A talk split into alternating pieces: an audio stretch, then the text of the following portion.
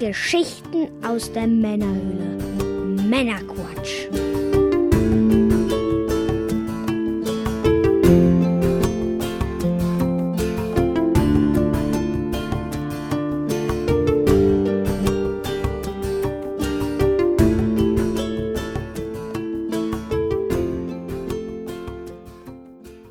Willkommen zum Männerquatsch, Folge 33 mit dem Mike. Bin ich das? Das bist du und ich bin der Björn. Servus zusammen.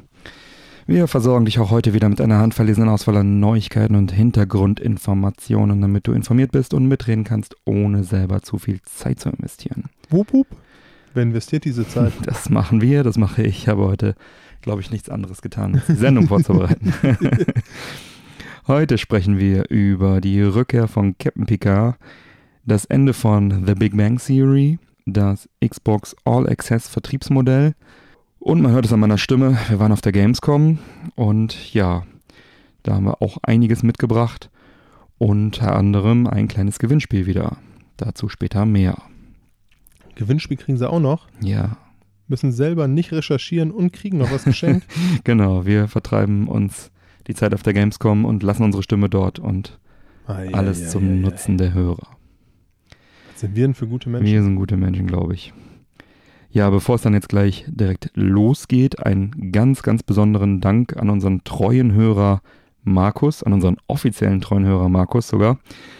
Der hat uns nicht nur am Samstag auf der Gamescom am Stand tatkräftig unterstützt. Was Tausend, tausend hat? Dank. Dass ich auch mal die Möglichkeit hatte, ein bisschen loszulaufen und mir alles anzugucken. Vielen, Genau. vielen Dank, hör mal. Und da, darüber hinaus ist er jetzt auch noch offizieller Unterstützer. Und das mit deutlich mehr als einem Dollar. Ja, diese Folge widmen wir dir. Danke, Markus. Markus, ich danke dir. Ja, dann äh, legen wir los. Was genießen wir heute, Mike? Ja, ich denke mal, heute können wir ein bisschen was gebrauchen, was unsere Stimme ölt. und zwar haben wir Thames Root Beer Mate, welches kein Bier ist. Ja, heißt sogar so. Ja. Das heißt, Root Beer aber kein ist Bier. kein Bier, sondern eine alkoholfreie Kräuter-Malzlimonade mit Mate. Mhm. Das Ganze wird produziert von Magic Drinks, hat äh, im Verhältnis zu Club Mate, was wir immer gerne so als Referenz nehmen, 32 Milligramm auf 100 Milliliter Koffein. Mhm. Laut Webseite, Und die Mate hat 20. Wenn du die Referenz Mate schon hat nennst, 20, ja. ist es auch, aber das kann man ja tatsächlich in 99% unserer Sendung Ja. nachhören. das stimmt. Weiß ich auch schon auswendig. Tatsächlich, ne? Ja. Laut Webseite ein trendiger Durstlöscher aus Amerika.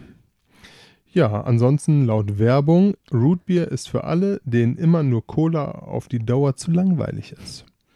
Okay, kann ich verstehen. Mhm. Versprochen wird ein absolut unverwechselbarer im Geschmack, eine Geschmacksexplosion, die du nie wieder vergessen wirst. Ich hoffe mal, das ist eine angenehme Geschmacksexplosion. Okay, Der Slogan Love it or hate it, but taste it. das werden wir tun. Werden wir tun, werden wir auch direkt tun. Der Disclaimer direkt wieder. Bei den in diesem Podcast vorgestellten Produkten handelt es sich ausdrücklich nicht um bezahlte Werbung. Wir äußern lediglich unsere private Meinung und bekommen da nichts für. Das an dieser Stelle. Ja, wollen wir mal reinschmecken. Um zu äußern, meinst du? Genau. Zigarre verzichten wir heute drauf, weil Stimme. Und drinnen. Kommt noch dazu. Ah, verdammt. Alter. Ja, es schmeckt interessant. Alter, ich krieg Gänsehaut von der Scheiße. Pfui Teufel. Du hast unterschrieben, dass du den austrinkst, den Drink. Das würde ich gerne nochmal sehen, bevor ich das machen muss. Oh. Ja, Rootbeer halt. Plus Mate, plus Ja, es, ist ein, Mundwasser. es ist tatsächlich ein unverwechselbarer Geschmack. Ja, vielleicht trinkt man sich ja noch warm. Bestimmt, bestimmt. Was haben wir denn noch? Ja, ansonsten gilt es vielleicht zu erwähnen, da heute äh, das Schwerpunktthema doch eher auf der Gamescom liegt, Hm. fangen wir ausnahmsweise heute mal mit Filmen und Serien an. Mhm. und arbeiten uns dann zu den Spielen vor. Nicht wie wir es sonst immer in gewohnter Manier am Schluss zum, Genau. als Rausschmeißer genommen haben. Äh, ich hoffe, wir verwirren euch nach 32 Folgen nicht zu sehr damit. Ja. Und dass ihr dann direkt denkt, oh, ist gleich schon vorbei. Verdammt. Ja, Diese Faulpelze. aber das ist ein Wundermittel für meine Stimme. Hör mal, ist klar geworden auf einmal. Ja, das ist wahrscheinlich, weil du Hustensaft trinkst. Ja. Hm. Na komm, ich Ich könnte wahrscheinlich Schaum. singen. Jetzt. Lala. Dann lassen wir das. Äh, Entschuldigung. Ich muss, ich muss an meine Kindheit denken, wo meine Mama mir Hustensaft gegeben hatte. Ich sagte, nein, will ich nicht. Und meine Mama gesagt hat, halt dir die Nase zu. Mhm. Aber das hilft meiner Stimme total. Voll gut. Ich will gar nicht wissen, was Kann ich das für sehr Medizin. Ja. Fangen wir an. Wir sprachen in Folge 30 über die neuen Star Trek-Serien. Und kurz nach der Aufzeichnung der letzten Folge wurde die Katze aus dem Sack gelassen. Auf der Star Trek Las Vegas Convention traten der Discovery Showrunner Alex Kutzmann und Sir Patrick Stewart vor die Fans. Und der gute Patrick Stewart sagte, Captain Picard ist zurück. In einer knapp achtminütigen Rede ähm, deutete der Schauspieler an, dass Picard womöglich nicht mehr Captain der Sternenflotte sei. Und ähm, Zitat, er ist vielleicht jemand, der sich durch die Erlebnisse der letzten 20 Jahre stark verändert hat. 20 Jahre später, was genau dem Zeitraum zwischen dem letzten Star Trek in Klammern Nemesis und heute entspricht. Weiter sagte er, wir haben noch keine Skripte, wir sprechen über potenzielle Stories. Ich verspreche euch, ich garantiere es, es wird etwas ganz anderes, aber wir produzieren es mit derselben Leidenschaft und Entschlossenheit und Liebe zum Material und Liebe zu unseren Anhängern und Fans. Genauso, wie wir es früher getan haben. Hört sich erstmal gut an. Hört sich ganz gut an. Es wird also vermutet, dass, das, dass die Dreharbeiten 2019 stattfinden und ein Start wäre dann frühestens Ende 2019 möglich. Ja, wahrscheinlich wird sich ähm, Netflix die Rechte wieder für den internationalen Vertrieb besorgen, so wie das auch bei Discovery getan haben. CBS hat sie in Amerika. Da werden wir mal dranbleiben und dann entsprechend Neuigkeiten verkünden. Und die Ansprache von Patrick Stewart auf der Convention verlinken wir auch. Das ist auch eigentlich ganz sehenswert. Ich bin in jedem Fall freudig gespannt, neugierig und neugierig tatsächlich in erster Linie, was das geben wird. Absolut. Captain Picard als nicht Picard, also nur Jean-Luc Picard. Ohne Captain wahrscheinlich dann. Vielleicht auch nur Jean-Luc, Äh, Jean-Luc. Ein Kellner. Genau, die letzten 20 Jahre haben ihn verändert. Er ist ein Kellner. Vermutlich. Man weiß es nicht, man weiß es Man nicht. weiß es nicht. Oh. Noch machst du dich darüber lustig und in dem Opener siehst du dann direkt, wie er irgendwo Teller, äh, Kel Teller von links nach rechts schubst und, äh, Ich bin Jean-Luc, sagen- ich werde den ganzen Abend Ihr Kellner sein, danke. und wir sagen, Mike, du Visionär. Du Visionär. Ach ja. Tja, kein Visionär muss man sein, um zu erahnen, dass es irgendwann mit Big Bang Theory zu Ende geht. Mhm. Leider Gottes äh, früher, als die meisten von uns gehofft haben. Und zwar wird im September 2019 die letzte und zwölfte Staffel ausgestrahlt. Hm. Das Ganze nach 279 Folgen. Mhm. Ja, da heißt es dann für alle Fans Abschied nehmen. Hauptgrund hierfür ist, dass Sheldon Cooper Darsteller Jim Parsons Mhm. Ja, einfach keinen Bock mehr hat. ne, und dadurch Ja, fühlten sich sich. dann die Projektverantwortlichen genötigt zu sagen, tja, Hm. ohne Sheldon macht das Ganze jetzt ja auch nicht so Mhm. riesig viel Sinn. Irgendwo ist er natürlich auch der stille Captain dieser Serie, muss man Mhm. fairerweise sagen. Oder der Kellner. Oder der Kellner. Kellner Was ist- Was ist der stumpfste Job, den man sich vorstellen kann? Berater in einer Genius Bar oder das, was Penny macht? genau. Ja. Naja gut, man kann vielleicht auch verstehen, dass der Darsteller sich dann auch vielleicht nach zwölf Jahren mal irgendwie anderweitig beruflich umtun möchte. Wobei das Ganze natürlich jetzt auch nicht wirklich einfach ist. Hm. Womit ich jetzt nicht sagen möchte, dass er untalentiert ist oder ähnliches, Mhm. aber einfach, äh, Ist auf die Rolle festgenagelt. er ne? ist auf die Rolle festgenagelt. Ich meine, von JD hast du damals dann auch nie wieder oder bis heute nichts mehr gehört. ja, stimmt. Ne? Der ist halt einfach der fröhliche, tragtreuende Mhm. Arzt. Naja gut, also vom Geld her wird er sich keine Sorgen machen müssen. Die haben ja zuletzt eine Million Dollar pro Folge bekommen, die Hauptdarsteller jeweils. Hm, Also, am, weiß nicht, ob es ihm vielleicht jetzt zu wenig wurde an Kohle, aber ich glaube, am Geld äh, wird es ihm nicht nach 279 Folgen nicht äh, hapern. Ja, tatsächlich. Ähm, da mache ich mir jetzt bei dem gesamten Cast auch keine Sorge. Hm. Es war ja auch damals so, äh, wie hieß die kleine Blonde noch? Die Freundin von Howard. Äh, In der nicht Serie heißt die Bernadette, ich weiß nicht, wie die Ja, Schauspielerin die meine ich. Mhm. Der haben sie ja weniger gegeben als im anderen Cast. Und der Cast hat dann zusammengeschmissen und gesagt, komm, wir machen das alles auf einem Niveau. Also Mhm. scheinbar scheinen die sich auch untereinander sehr, sehr gut zu vertragen. Ich habe jetzt äh, in Vorbereitung auf die Folge hier gelesen, dass die Amy, also was auch wieder nicht wie die, Fowler. ja, wie die Schauspielerin heißt, weiß ich auch nicht, dass die tatsächlich irgendwie einen Abschluss in, weiß ich, Quantenphysik oder sowas hat. Und ähm, die ist aber auch schon Schauspielerin, sie hat als Kind schon bei MacGyver mitgespielt. Dieser MacGyver. also bei Original MacGyver, es gibt ja, Ja. auch so ein Remake. Das habe ich auch noch nie Ja. gesehen. Tja, Der Mann mit dem Schweizer Offiziersmesser. Ja. Ja, nee. Big Bang Theory. Tolle Geschichte. Haben das Nerdtum mal wieder salonfähig gemacht. da können wir uns, glaube ich, für ein paar tolle Jahre bedanken. Absolut. Und irgendwo lachst du ja auch, äh, ich meine, Pro7 sendet das ja immer noch in Mhm. Dauerschleife. Irgendwo lachst du ja auch immer noch über dieselben Witze, die Ja. mittlerweile zwölf Jahre alt Der, sind. der Einfluss ist ja auch, ist ja auch äh, nicht wegzudiskutieren. Es gibt ja so viele, ich sag mal, Kultsprüche, die das Ding irgendwie rangebracht hat, ne? Besinger. Alles ist besser mit Bluetooth. Alles ist besser mit Bluetooth. Basinga. ja, richtig. Im Bällebad, ey. Ich Genau. bin geplatzt vor Lachen. Ja, Ja, in diesem Sinne, eine gute Staffel haben wir noch. genau. Dann genießen wir, solange es noch geht, und dann die ganzen Wiederholungen auf Pro 7. Pro7. Genau, hier, ähm, Da haben wir noch bis 2025 zu gucken. wollte ich gerade sagen, hier den äh, Two and a Half Men sind wir auch nicht losgeworden. Nee. Ja, was haben wir noch? Jetzt sind wir schon im Spielerbereich angekommen. Microsoft probiert gerade in den USA etwas aus. Womöglich, das äh, sind wir Zeuge, äh, wie sich Microsoft das Konsolenvertriebsmodell der Zukunft vorstellt. Man testet hier nämlich im kleinen Rahmen das Xbox All Access Programm. Kurz gesagt bedeutet das, der Kunde zahlt eine monatliche Summe für 24 Monate und bekommt dafür ähm, die Xbox One Hardware, Xbox Live Gold und die Spiele Flatrate Game Pass dazu. Also die Konsole plus Spiele. Und die Konsole kann dann ähnlich wie bei so einem Handyvertrag anschließend dann auch behalten werden. Und da gibt es dann verschiedene Modelle. Also einmal kannst du die Xbox One S mit einem Terabyte bekommen für 21,99 Dollar im Monat. Oder du nimmst die Xbox One X für 34,99. Das ist tatsächlich relativ äh, attraktiv, wenn So ein man bisschen wie das Handy-Leasing, ne? Genau, es ist relativ attraktiv preislich auch, wenn man es auf zwei Jahre ausrechnet, spart man tatsächlich sogar Geld, also gegenüber dem Einzelpreis oder Ach, Einzelkauf.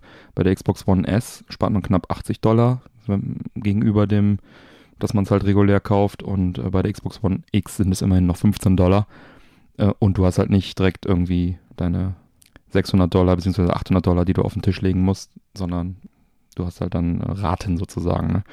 Wobei, es, man muss natürlich sagen, wenn man diese Flatrate eigentlich nicht will, 10 Euro im Monat, 10 Dollar im Monat, oder dieses Gold nicht will für, für 60 Dollar im Jahr und sich vielleicht irgendwie günstiger besorgen möchte irgendwo anders, dann ist es wieder ein, was anderes.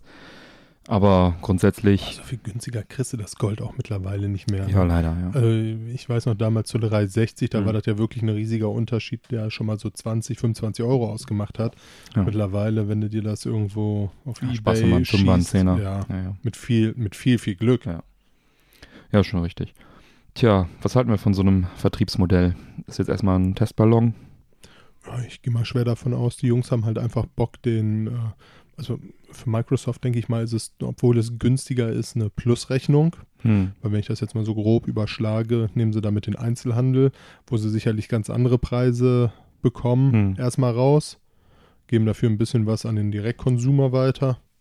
Ja, und haben halt diese ganzen Programme vertickert, die jetzt vielleicht auch nicht jeder nimmt. Also gerade dieses, dieses Game Pass-Ding, was jetzt auch auf der Gamescom sehr stark gepusht haben, haben nehmen ja sicherlich auch noch nicht viele in Anspruch. Wäre jetzt auch nichts für mich, weil 100 Spiele, aber ständig durchwechseln und also, Also es, es fühlt sich für mich so ein bisschen an, als würden sie so den, den Vorboten geben, hier kriegt das alles erstmal ein bisschen günstiger und äh, Hm. ganz, ganz viel Einzelhandel damit kaputt machen.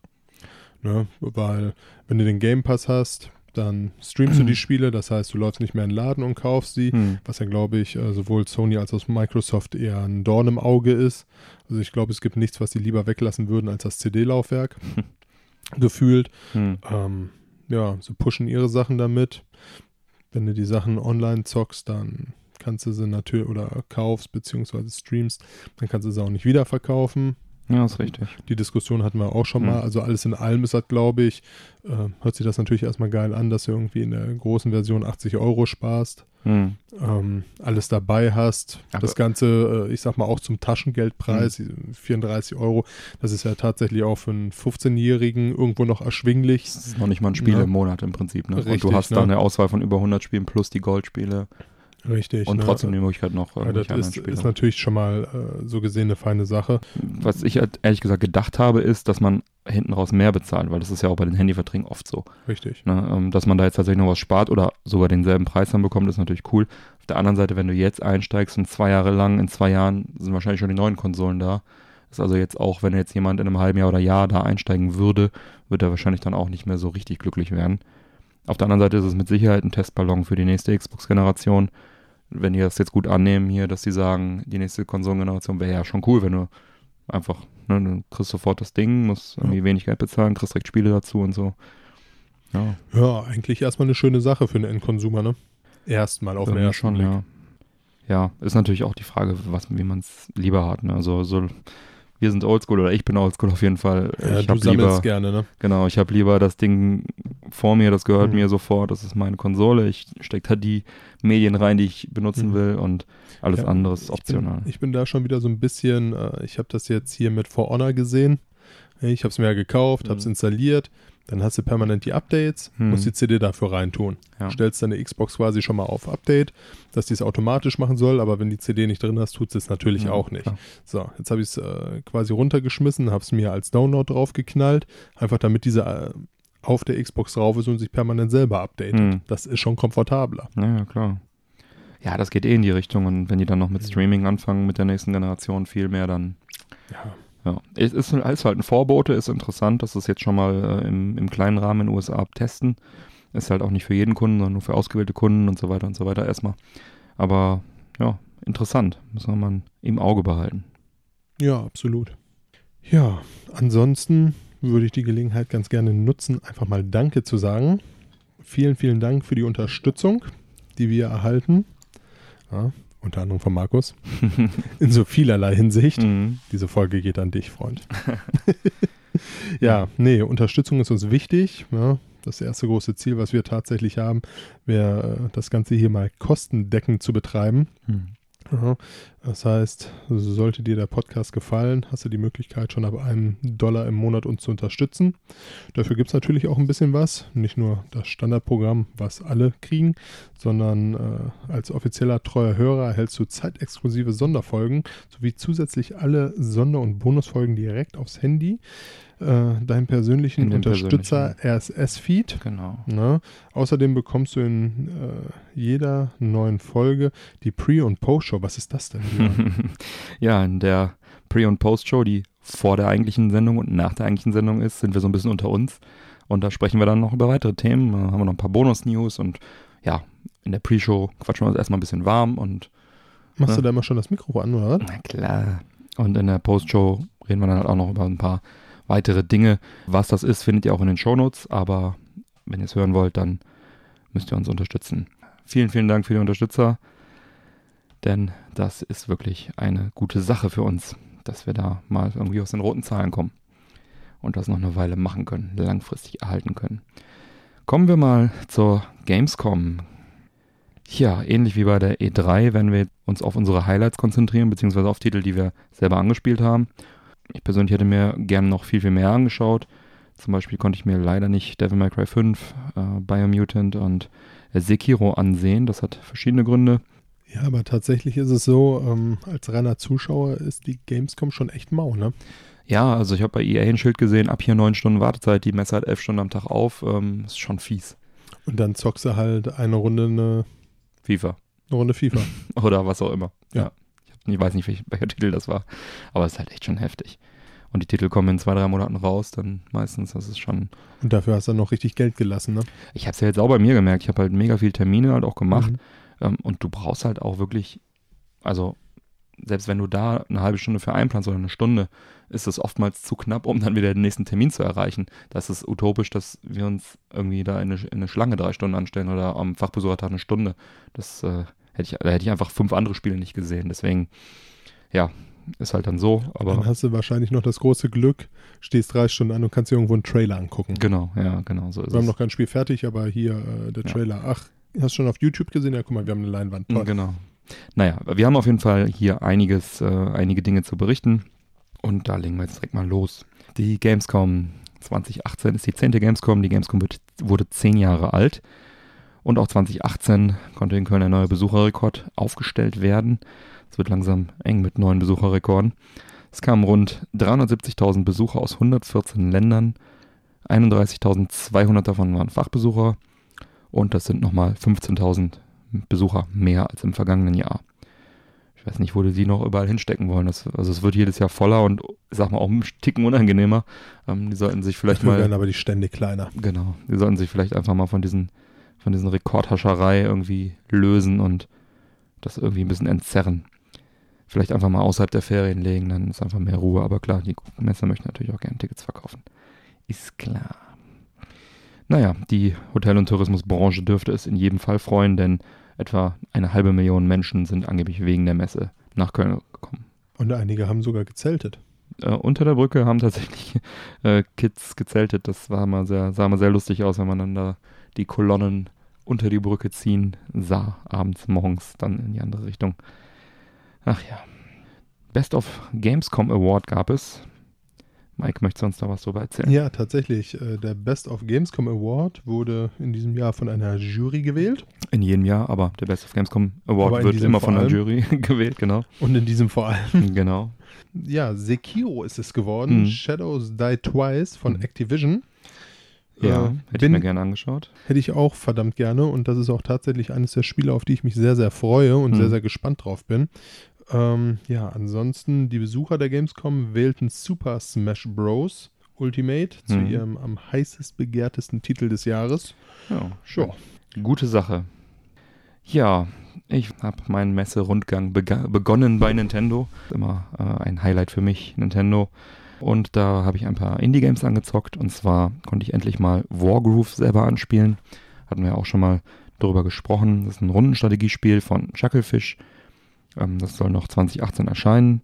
Wie bereits schon öfters erwähnt, es ist ein, ähm, ja, es ist ein, nach dem Vorbild von Advance Wars ein rundenbasiertes äh, Strategiespiel mit mittelalterlichen Figürchen und ja, steuerte sich sehr gut. Bin sehr zuversichtlich, dass es äh, mindestens genauso gut werden wird wie Tiny Metal und wahrscheinlich sogar noch besser, weil von Tiny Metal war ich ja ein wenig enttäuscht rückblickend.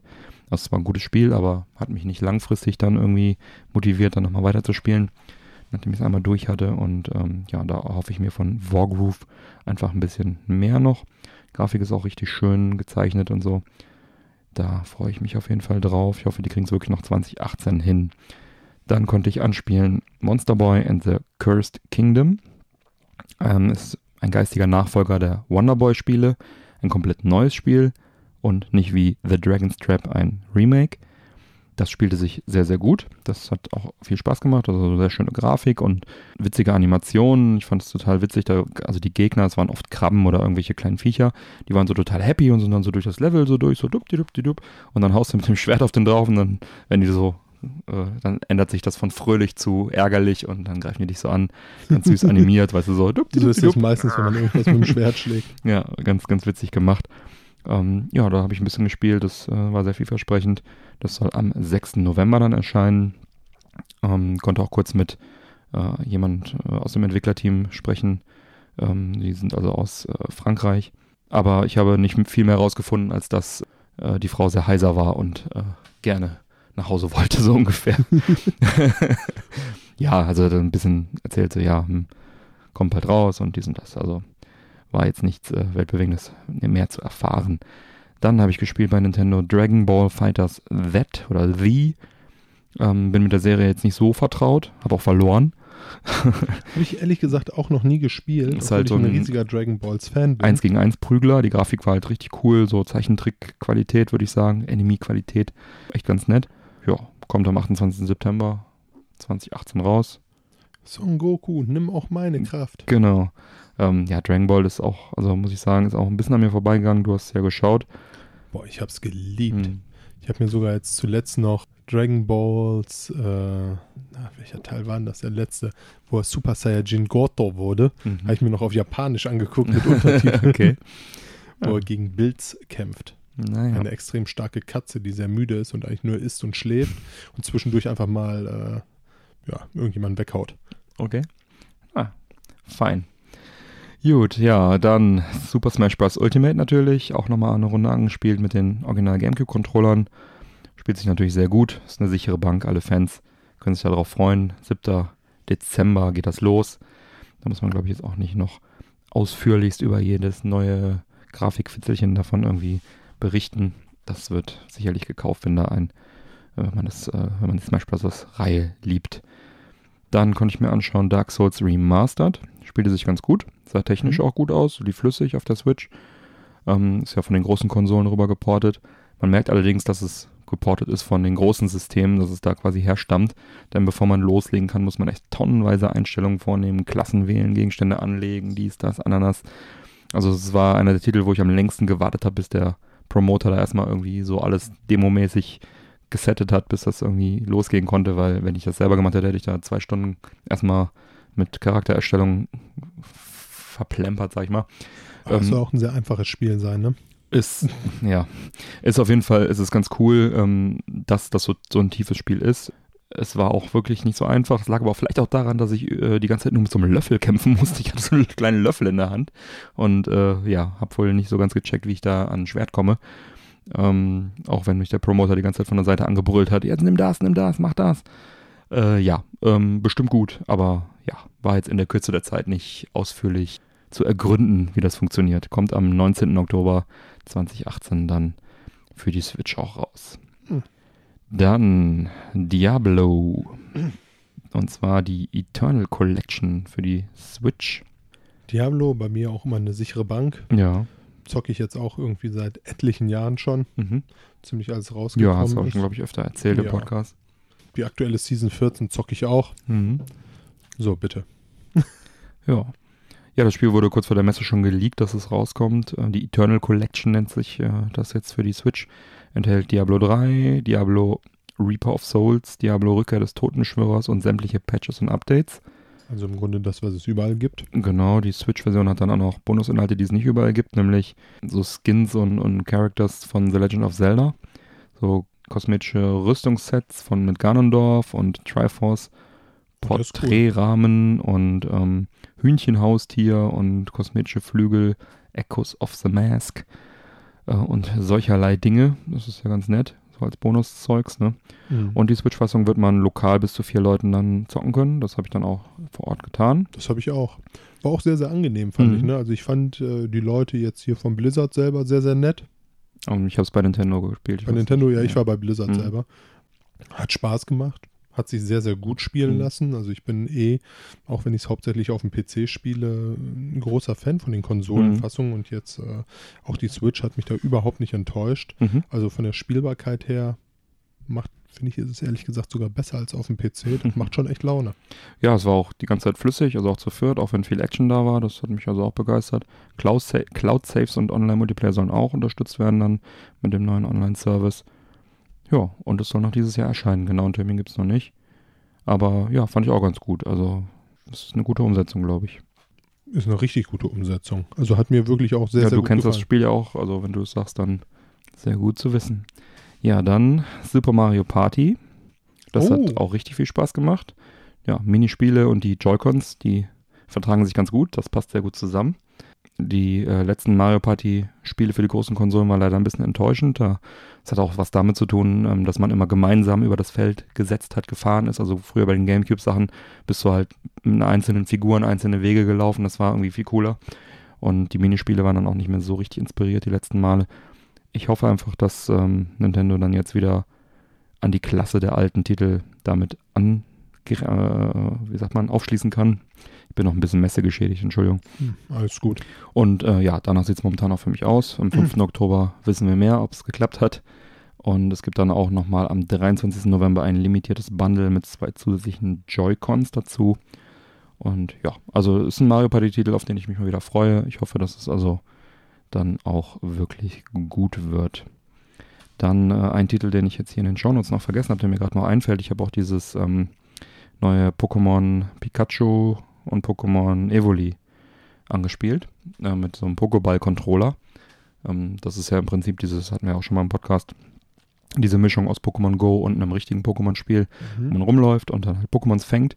Und der Fangprozess läuft halt so ab, dass du halt äh, entweder mit dem Joy-Con oder mit diesem Pokéball-Controller dann so eine Wurfgeste ausführst und dann aufs, äh, auf den Bildschirm wirfst zum Beispiel und ähm, dann die Viecher fängst. Und ähm, ja, das hat bei mir gar nicht so gut geklappt mit, dem, mit diesem Pokéball-Controller. Man hat mir auch versichert, dass ich äh, da der Einzige wäre und dass es bei allen total gut klappt. Und Natürlich. ja, und ja, also ich habe mich ja vielleicht noch ein bisschen blöd angestellt, aber ähm, ja, ich kauf's nicht. aber ich bin jetzt auch nicht Zielgruppe. Äh, ist bestimmt trotzdem irgendwie gut. Müssen wir jetzt auch nochmal die, die Reviews und so weiter abwarten, wenn es da ist. Dann noch ein Titel bei Nintendo, Travis Strikes Again, No More Heroes. Erscheint ebenfalls noch dieses Jahr. Ähm, war eine sehr kurze Demo, die konnte ich anspielen. Im Prinzip durchlaufen im Koop, alles wegkloppen. Funktioniert für mich. Schon mal ein gutes, begehrtes Spiel. Genau, ist halt der Nachfolger auch von diesem No More Heroes, aber halt jetzt eher so Koop, Durchlaufen, Kloppen und ähm, Minispiele soll es wohl auch geben. Und bin gespannt auf das finale Produkt. Das hat mir auf jeden Fall schon mal Spaß gemacht. Genau, so ist das. Ja, dann bei Eurovideo war ich und da schauten wir uns Pilot Sports an für die Switch. Wer Pilot Wings für den N64 oder den 3DS kennt, der kennt sich hier auch direkt aus. Pilot Sports bietet über 50 verschiedene Kurse für Flugzeug, Jetpack, Hangglider oder Fallschirm. Das Schöne ist, ähm, es kann lokal und offline zu viert gespielt werden und das gesamte Spiel ist im Multiplayer offen. Das heißt, man muss nicht erst im Singleplayer Level oder Flugzeuge freispielen. Mhm. Die Fluggeräte steuern sich alle präzise und unterscheiden sich untereinander deutlich vom Handling. Das ist ganz gut. Geht natürlich viel darum, äh, möglichst kurzer Zeit oder ähm, mit möglichst wenig Fehlen, Fehlern Ringe zu durchfliegen oder auf Plattformen zu landen oder von A nach B zu kommen. Pilot Wings Prinzip, also grundsätzlich. Ähm, die Grafik ist hübsch, aber unspektakulär. Die Switch dürfte da zu keiner Zeit an ihre Leistungsgrenze kommen. Die Avatare habe ich persönlich ein bisschen mehr gruselig als süß empfunden. Irgendwas passte da nicht von den Proportionen. Das Gesicht war irgendwie komisch. Also, ja, naja, die, man sieht sie von hinten im Spiel. Äh, das passt schon. Die waren nicht süß. Nein. Ja, alles in allem ein vielversprechender und äh, besonders für Multiplayer spaßiger Verwandter von Pilot Wings, den sich die Fans ruhig mal anschauen sollten und äh, da mal einen Versuch starten sollten. Vielen Dank auch an den äh, Bernd Willu Weid von Z Software für die ausführliche Vorstellung des Titels. Spiel erscheint im dritten Quartal 2018 für Switch und PS4 und wie gesagt, schaut es euch mal an. Also das, was ich da gespielt habe, hat mir schon sehr viel Spaß gemacht. Da werde ich auf jeden Fall auch nochmal einen näheren Blick riskieren, wenn es dann erschienen ist. Vielleicht gebe ich dann auch nochmal ein Update. Ja, dann kommen wir zu Sega slash Koch Media. Was Nach- da Neues? Ja, da gab es einiges, ähm, allerdings nicht für mich, denn nachdem es erst so aussah, als würde ich problemlos einen Termin für die Spiele kommen, bekommen, die ich mir anschauen wollte, brach die Kommunikation dann vier Tage vor der Messe leider plötzlich ab und ich bekam nur noch so eine, so eine automatische Antwort aller, wir sind jetzt auf der Gamescom, macht's gut, ihr Trottel. ähm, ja, danke dafür. Wenn Also- Sie uns finden wollen. Genau. Sie stecken im Konsumerbereich fest. Genau. Es war sicherlich keine böse Absicht, weil der hat halt, wir haben halt da Termine und dies und das und dann und dann und der und der, das und das Spiel. Und irgendwann war halt einfach, war halt einfach vorbei mit der Kommunikation und dann hatte ich einfach gar nichts in der Hand. Ich hätte mir da ganz gerne das äh, Fire Pro Wrestling angeschaut und das Team Sonic Racing und vielleicht noch ähm, das äh, F1 2018. Ja, wurde da nichts draus und äh, am im Business Center sagte man mir auch, dass keine Termine mehr frei wären. Ja, gut, dann bin ich dann halt in den Konsumerbereich gegangen für Team Sonic Racing. Naja, da das am, am Fachbesuchertag war der Bereich dann jetzt nicht gerade belagert, also konnte man ganz, ganz gut hin, direkt drankommen und so, das war ganz gut. Und mir ist ein bisschen übel geworden von dem Spiel. Ja, Sonic ist Sonic, ne? Naja, das lag jetzt aber auch weniger an der Qualität des Spiels, sondern vermutlich an den technischen Gegebenheiten. Denn ich stand da vor so einem riesen Monitor. Das Spiel selber hatte eine, eine, eine Framerate, eine Bildrate, die halt ständig irgendwie äh, sich nicht entscheiden konnte, ob sie jetzt so eher, eher Richtung 15, 20 Frames arbeiten wollte oder gegen 60 Frames. Und das hat dem Ganzen wohl so ein bisschen, äh, dann hat er ein bisschen für no Motion Sickness gesorgt bei mir. Technisch auf jeden Fall noch ein Optimierungsbedarf vorhanden. Auch einige Grafikfehler waren da noch deutlich zu sehen. Ist wahrscheinlich einfach noch eine frühe Version, vielleicht eine zu frühe Version, um sie zu zeigen. Ich weiß es nicht. Naja, spielerisch ähm, ist das Driftsystem ähm, jetzt als Neuerung zu nennen, was so ein bisschen wie bei Mario Kart ist, dass man so hin und her fummelt mit dem Joystick und dann halt so ein Mini-Turbo bekommt. Das ist ganz gut. Und ähm, gibt es jetzt auch so ein Teamsystem, wo man dann halt als Spieler Vorteile hat, wenn man im Team fährt. Äh, die gespielte Version ist jetzt schwer zu beurteilen. Also ich kann da jetzt noch nicht von einem gelungenen Nachfolger sprechen, weil es war halt alles noch ein bisschen hektisch und durcheinander und es hat sich noch nicht rund angefühlt. Ne? Und äh, ja, das ist jetzt sicherlich an dieser frühen Version gelegen. Ich gebe dem Spiel auf jeden Fall nochmal eine Chance, wenn es ein bisschen weiter ist, denn äh, das, den Vorgänger, dieses ähm, Sega Sonic All-Star Racing, das äh, habe ich sehr gerne gespielt, da hatte ich sehr viel Spaß mit auf der Wii U und das ist auch ein echt gutes Spiel, ein solides Spiel, macht okay. Spaß und bin mir sicher, dass das äh, neue Team Sonic Racing auch da zumindest in die Nähe von, diesem, von dieser Qualität kommt. Und ja, besonders Besitzer von PS4, Xbox One und PC werden sich darauf freuen, denn Funracer sind da ja jetzt nicht gerade Massenware und die haben auch kein Mario Kart. Das sind ja meine drei Konsolen. Genau. Naja, für die Switch kommt es trotzdem. Äh, mal gucken, wie es sich dann gegen Mario Kart dann äh, schlägt. Aber ja, ich bin gespannt auf die finale Version. Das soll jetzt auch wirklich kein Bashing gegen, gegen Team Sonic Racing sein. Ähm, die Version, die ich gespielt habe, das war halt noch nicht das Gelbe vom Ei. So. Und, aber ich bin zuversichtlich. Vielleicht können wir ja nächstes Jahr nochmal anspielen. Vielleicht, aber das soll ja schon erscheinen Ende des Jahres, hatte ich glaube ich gesagt. Ja, Ende dieses Jahres soll es erscheinen. Naja. Naja. Viel Wasser wird ja nicht mehr den Rhein runterfließen. Ja, aber wenn die sich nochmal ein bisschen bemühen und dann vielleicht nochmal ein Update hinterher und dann ist das Spiel nächstes Jahr irgendwann fertig. Ja, dann kommen wir zu Ubisoft. Jetzt bin ich tatsächlich richtig gespannt. ja, fangen wir direkt mal an mit Assassin's Creed Odyssey. Habe ich mir vorbestellt, habe ich aber noch nicht angespielt. Hm. Erzähl mir was Gutes. Also ich konnte es anspielen. Mhm. Und ähm, ich habe ähm, eine Schlacht zu Land und zu Wasser gekämpft. Ähm, das Spiel sieht wirklich schön aus. Verbesserte Engine von Origins leistet da sehr gute Arbeit. Das Griechenland-Setting ist super, es ist spannend, es ist interessant. Das ist also für mich genauso interessant wie das Ägypten-Thema. Mhm. Und das ist sehr interessant für mich. Ähm, auch wenn die Steuerung bei Assassin's Creed für Veteranen sicherlich leicht von der Hand geht, sie wird halt doch irgendwie jedes Mal ein, ein Ticken komplexer. Und jetzt habe ich es halt besonders beim Kampf Mann gegen Mann gemerkt. Da braucht man schon eine Weile, bis man da irgendwie drin ist in der Steuerung. Die haben da also nochmal ein bisschen verfeinert, ein bisschen komplexer okay. gemacht, ähm, was natürlich dann zulasten der Einsteigerfreundlichkeit ein bisschen geht. Bestimmt nichts Schlechtes, weil nachdem ich einmal drin war, hat das halt auch echt gut funktioniert, aber intuitiv lässt sich das Ding auf jeden Fall nicht äh, zum äh, Erfolg führen. Äh, bei den Seeschlachten war es schon deutlich einfacher, da Erfolge zu erzielen, ohne sich da groß reinzufuchsen. Es hat auch echt Spaß gemacht, da mit diesen Galeeren dann da irgendwie rumzuheizen und dann Feuerpfeile aufs andere Schiff rüber zu feuern und Ach, so. Cool, okay. Das hat auch Spaß gemacht.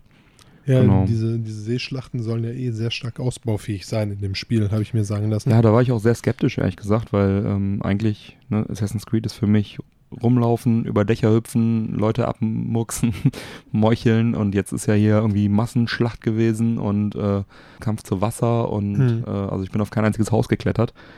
Aber trotzdem, also das Spiel, was ich gespielt habe, hat Spaß gemacht, sah fantastisch aus. Ja, ich bin mir relativ sicher, das wird wieder gewohnt gute Qualität geben, wenn es dann am 5. Oktober 2018 für PC, PlayStation 4 und Xbox One erscheinen wird. Wie gesagt, ich bin total heiß drauf. Ja, also nach der Messe wurde dann noch bekannt gegeben, dass äh, 2019 Assassin's Creed die Serie wieder eine Pause einlegen wird. Das war ja schon mal so vor einigen Jahren, bevor dann Origins mhm. rauskam, dass sie dann ein Jahr pausiert haben. Und äh, soll aber neuer DLC dann erscheinen in diesem Pausejahr. Okay. Und äh, ja, ich denke mal, man wird dann einfach zu so einem Zwei-Jahres-Rhythmus dann irgendwie wechseln, ne? Neue Engine entwickeln, zwei Spiele raushauen, neue Engine entwickeln und so weiter. Das war ja jetzt auch so im Prinzip. Die Origins Engine wurde stark überarbeitet, das ganze Spiel, neue Features rein. Und jetzt ist im Prinzip Griechenland eine Erweiterung von, von Origins. Also ja. selbe Engine, anderes Setting, paar mehr Features. So wie sie es früher eigentlich jedes Jahr gemacht haben, so Mini-Updates sozusagen, was dann irgendwann zulasten der Qualität ging. Siehe Unity. Ähm, ja, finde ich ganz gut, dass sie da ab und zu mal sich eine Pause gönnen, um dann auch einfach mal ausholen zu können, um dann das nächste Spiel wieder deutlich besser zu machen. Ja, dann haben wir noch einen von Ubisoft, noch einen Überraschungstitel auf der Gamescom gehabt. Ein neuer Siedlerteil wurde angekündigt. Der Name schlicht Die Siedler. Gezeigt wurde ein kurzer Trailer und erste Screenshots. Und als Veröffentlichungszeitraum der Herbst 2019 genannt. Niemand Geringeres als Volker Werterich, das ist der Erfinder der Serie, soll bei dem Spiel federführend sein. Das ist ja schon mal nicht verkehrt. Und die Grafik soll durch die Snowdrop Engine angetrieben werden, die unter anderem auch bei, Di bei The Division zum Einsatz kommt. Okay. Also ordentlich Power unter der Haube. Soll wohl auch dann grafisch neue Maßstäbe setzen im Strategiegenre. Bleibt abzuwarten. Und ja, neben dem neuen Siedler-Spiel soll also auch eine History Collection erscheinen zum 25-jährigen Jubiläum von Siedler. Und da sollen dann alle bisher erschienenen, also alle sieben Serienteile enthalten sein. Angefangen dann mit dem Klassiker von 1993, die Siedler 1, Siedler 2, 1996 und so weiter und so weiter, bis dann Siedler 7 aus dem Jahr 2010. Da habe ich dann auch noch meine 1% zu beigesteuert damals. und ja, genau. Und laut Ubisoft kommen alle Teile als Goldversion, also mit den ganzen Add-ons und Erweiterungen und so dazu. Und die History Collection erscheint dann am 15. November diesen Jahres für PC. Und die Serienteile werden aber auch einzeln erhältlich sein. Hm. Beide Trailer ver verlinken wir natürlich in den Shownotes. Ähm, besonders der von dem neuen Siedler ist sicherlich interessant. Dann haben wir hier Anno 1800. Wie sie es jetzt auf der Gamescom angekündigt haben, verschiebt es sich. Und zwar auf den 26. Februar 2019. Sollte ja eigentlich Ende Auch des Jahres schon absehbar, erscheinen. Ja. Ja, also Lass mal halt das Weihnachtsgeschäft aus. Ja, es, ich bin mir sicher, sie haben einen guten Grund dafür. Und naja, im Februar ist dann vielleicht auch nicht so viel Konkurrenz. Äh, wer weiß, wofür es gut ist. Ja, also sieht ganz hervorragend aus bisher. Ich erwarte nichts Geringeres als wieder mal das beste Anno aller Zeiten. So wie es eigentlich bei jedem Anno der Fall ist. Ja, Setting, ne? 18, äh, 1800, Segelschiffe sind auf dem Weg nach draußen, Dampfschiffe sind der neue heiße Scheiß. Trailer verlinke ich in den Shownotes. Ist, glaube ich, auch für Fans des Genres ein, ein Selbstläufer, ein absoluter No-Brainer. Ein No-Brainer. Genau. Ja, bei EA waren wir auch. Oh, das waren wir. Und zwar als Inf im Influencer-Bereich. Die wissen halt noch, wie sie die Leute gebührend unterbringen. ja, da habe ich leider im Vorfeld auch äh, ein bisschen verrafft, dass man für Anthem, was man hätte anspielen können, äh, vorab einen Termin hätte machen müssen. Für alles andere irgendwie nicht, aber dafür schon. Ja, schade. Ähm, also kein Anthem angezockt. Äh, mich ein bisschen geärgert, aber ja, man hört, es soll gut sein. Ähm, Battlefield 5 und FIFA 19, ja, für Fans der Vorgänger, auch in diesem Jahr werden sie wieder glücklich werden, denke ich. Es tut sich ja jetzt nicht so wahnsinnig viel. Also klar, für, für Hardcore-Fans der Spiele äh, sind ganz viele Änderungen drin, aber so von außen betrachtet, für mich jetzt als Nicht-Battlefield-Spieler und nicht FIFA-Zocker, ist das dann doch irgendwie jedes Jahr sehr ähnlich, auf hohem Niveau. Also ich habe mich mit einem Manchmal mit unterhalten, manchmal ohne. tatsächlich, Äh, auf der Gamescom. Ähm, jemand, der jahrelang sehr, sehr exzessiv Counter-Strike gespielt hat. Hm. Und da ich gesagt habe, oh, das gefällt mir, das habe ich auch getan, Hm. sagte er, dann wird dir dieses Battlefield richtig gefallen. Ah, wir sind wieder im Zweiten Weltkrieg Ja, ich Teil. war bei Battlefield immer nicht so der Freund von Panzern und Fliegern und allem. Ich fand, das Hm. hat das ganze Spiel ein bisschen kaputt gemacht.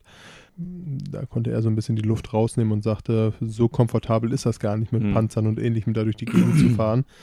Soll wohl ein sehr cooles Spiel sein. Ich habe es leider nicht angespielt, Hm. habe aber tatsächlich nach den Erzählungen richtig Bock drauf. Ich denke auch, das wird ähm, alles wieder recht solide sein. Ja, dann bei Microsoft. Am Konsumerstand, am Fachbesuchertag, gab es in einer Ecke den Adaptive Controller, der dort vorgestellt wurde. Ähm, an diesem können allerhand Schalter und Knöpfe angebracht werden, sodass auch Menschen mit Behinderung Spiele spielen können. Du kannst also so ein, wie so ein Buzzer da irgendwie dran stecken und halt, äh, ja, es ist wie so ein Tablet-Ding, wo halt zwei große Knöpfe dran sind, die du komplett frei belegen kannst Mhm. und kannst dann noch weitere Knöpfe und Joysticks und Kram dran machen. Das ist also eine schöne Sache, dass äh, Microsoft sich da kümmert. Jedenfalls war an diesem Stand dann auch äh, ein englisch sprechender Mensch, der wohl bei Microsoft in diesem Controller-Team auch arbeitet. Ja. Und den habe ich dann auch direkt mal gefragt, so hey, wie sieht's denn aus? Elite 2 Controller oder Elite Controller V2? Und ähm, ja, mh, offiziell nichts angekündigt, sagt er. Dann habe ich es mal anders probiert, habe ich gefragt, können wir denn in, Zug, äh, in, naher Zukunft mit größeren Rabatten beim Elite-Controller V1 rechnen? ja, hat er nur geschmunzelt und äh, sagte dann äh, kein Kommentar. Hm. Okay, also war ihm jetzt nichts Konkretes zu entlocken. Es wurde auf der Gamescom kein Elite 2 Controller angekündigt, ist aber dennoch in absehbarer Zukunft mit zu rechnen. So. Ja, was sie gezeigt haben, waren halt so ein PUBG Special Edition Controller, der so geriffelte Trigger vorne hatte und ein bisschen besseres ähm, Digipad und so. Jetzt nichts Weltbewegendes. Dann einige Hardware-Spiele-Bundles, ne? ja, unspektakulär eigentlich. Und dass man halt jetzt, wie auch schon länger, jetzt wohl auch noch mehr verschiedene Farben sich in diesem Design Lab, da kann man sich ja selber Controller zusammenklicken von der Farbe her und die dann bestellen. Da gibt es jetzt noch irgendwie neue Farben und ja. Total spektakulär. So viel dazu. Naja, und dann äh, habe ich den Microsoft-Stand auch wieder verlassen, weil ich mich nicht da groß anstellen wollte. Bist du direkt zu Sony gegangen? Da bin ich tatsächlich direkt zu Sony gegangen. Äh, da hatte ich auch einen Termin. Das, äh, die hatten dieses Jahr einen, einen, überraschend kleinen Stand. Es gab auch Gerüchte, dass sie irgendwie die Langsys Arena irgendwie komplett mieten wollten, aber dann gar nicht auf der Messe hätten sein dürfen. Die haben wohl da so ein bisschen Beef mit der Messe, also wahrscheinlich wegen Preis. Die hatten ja immer einen der größten Stände, die hatten ja fast mhm. immer eine Viertelhalle oder eine halbe Halle fast schon. Und dieses Jahr war es wirklich relativ klein. Haben nur Spider-Man gezeigt und einige ähm, PlayStation-exklusive VR-Spiele. Ja, wie gesagt, gespielt werden konnte nur mit Termin, den hatte ich auch. Und äh, hatte dann aber direkt einen Folgetermin, das heißt, ich konnte dann nur zwei der Spiele anzocken. Ähm, und da habe ich gespielt, das ist ein äh, Team-Taktik-Shooter, nennt sich Firewall Zero Hour, kommt am 29. August schon raus von der Firma First Contact Entertainment. Mhm. Ja, das ist im Prinzip also Team-Taktik-Shooter, ne? 4 gegen 4 haben wir gespielt. Ähm, man nimmt da diesen, ähm, diesen großen Lutscher-Controller in die Hand mit so einer Stange in der Mitte, nennt sich glaube ich auch VR-Gun. Ähm, also so ein Move-Controller, der ähm, ganz entfernt wie eine, wie eine Waffe aussieht. Und ja, Kopfhörer drauf, VR-Headset drauf und dann halt gibt es die Verteidiger und die Angreifer und dann gib ihm. Steuerung hat mich da so ein bisschen verwirrt, weil äh, ich bin Linkshänder und das Gewehr wurde halt rechtshändig angezeigt. Also ich hatte die Wahl zwischen optischer Dissonanz oder äh, einfach äh, ungewohnter Steuerung. Ich habe mich dann für die ungewohnte Handhabung sozusagen ähm, entschieden, dass ich also das wie ein Rechtshänder gehalten habe die Knöpfe selber, das war alles äh, auch ein bisschen fummelig, ein bisschen kompliziert, ähm, da man halt auch mit dem Steuerkreuz irgendwie gelaufen ist und dann zum Schnelllaufen musste man dann noch wieder was anderes drücken. Also ja, war ganz nett, hat schon Spaß gemacht. Ähm, wer das ganze Equipment zu Hause hat, der wird sich das vielleicht auch besorgen und damit auch Spaß haben. Ähm, es wäre jetzt für mich kein Kaufgrund für so ein, für das ganze Setup, aber war ganz nett. Also war mal eine nette Erfahrung. Als zweites, ich muss mal kurz wieder einen Schluck Medizin nehmen hier, Moment. ah, ja, die Messe lässt halt, hinterlässt ihre Spuren. Als zweites habe ich gespielt Astrobot Rescue Mission von C Japan Studio. Kommt am 4. Oktober, ist ein süßer Plattformer. Man spielt so einen kleinen Roboter. Den steuert man durch riesengroße Level. Das war ganz witzig. Die, die VR-Brille ist sozusagen die Kamera, die du steuerst müssen halt Münzen eingesammelt werden, Gegner besiegt werden. Okay. Und was ganz witzig ist, ist halt, wenn die Münzen dann irgendwie hinter einer Mauer sind oder so, dann musst du halt mhm. wirklich deinen Kopf so drehen und dann gehst, guckst du so hinter die Mauer. Oder wenn du dich am Start des Levels einmal umdrehst, hast du auf einmal hinter dir noch total viel von einem Level, was du sonst vielleicht gar nicht gesehen hast, wenn du dich gar nicht rumgedreht hättest. Oder der Roboter springt in so ein Loch und ist erstmal weg. Und dann denkst du so, hä? Und, und dann guckst, ins Loch guckst du in das Loch rein und kannst dann den wieder sehen und kannst den wieder steuern. Also das ist schon ganz nett gemacht, war ganz süß, hat sich auch sehr, sehr gut gesteuert, sehr gut gespielt. Es ist jetzt nicht zwingend nötig, dafür ein VR-Headset zu haben. Das hätte man auch irgendwie anders dann lösen können, aber kann man wahrscheinlich auch ohne spielen, nehme ich an. Aber ist echt ganz nett, ganz, ganz witzig. Also jetzt auch kein System Seller, aber schönes Spiel. Wenn man VR hat, dann sollte man sich das vielleicht mal anschauen. Genau. Ja, dann gab es da noch so ein Shooter slash Adventure, der Name ist mir gerade entfallen, das habe ich dann leider nicht mehr sehen können. Ähm, und die hatten auch keine weiteren Termine mehr an anderen Tagen frei, deswegen hm, habe ich dann darauf auch verzichtet. Ja, das äh, war auf jeden Fall ganz cool. Dann wollte ich mir PASS angucken, PASS 2019 bei Konami. Den Termin konnte ich leider auch aus zeitlichen Gründen nicht wahrnehmen. Das ist halt so, die Messe ist halt, es ist halt blöd, wenn der eine Termin in Halle 4 ist und der nächste Termin in Halle 7 oder so. Da kommst voll du, und groß. Da, das, ja, genau. Du kommst da halt einfach sehr, sehr langsam, wenn überhaupt, durch. Und wenn du die Termine so gelegt hast, dass du 15 Minuten hast zwischen den Terminen mhm. und dann vielleicht noch 5 Minuten oder 10 Minuten überzogen hast, dann schaffst du es einfach nicht dahin. Und manchmal war es halt noch viel schlimmer, dass halt die Leute, die vor dir dran waren, halt eine halbe Stunde zu spät dran waren. Das war jetzt bei, bei Sony der Fall.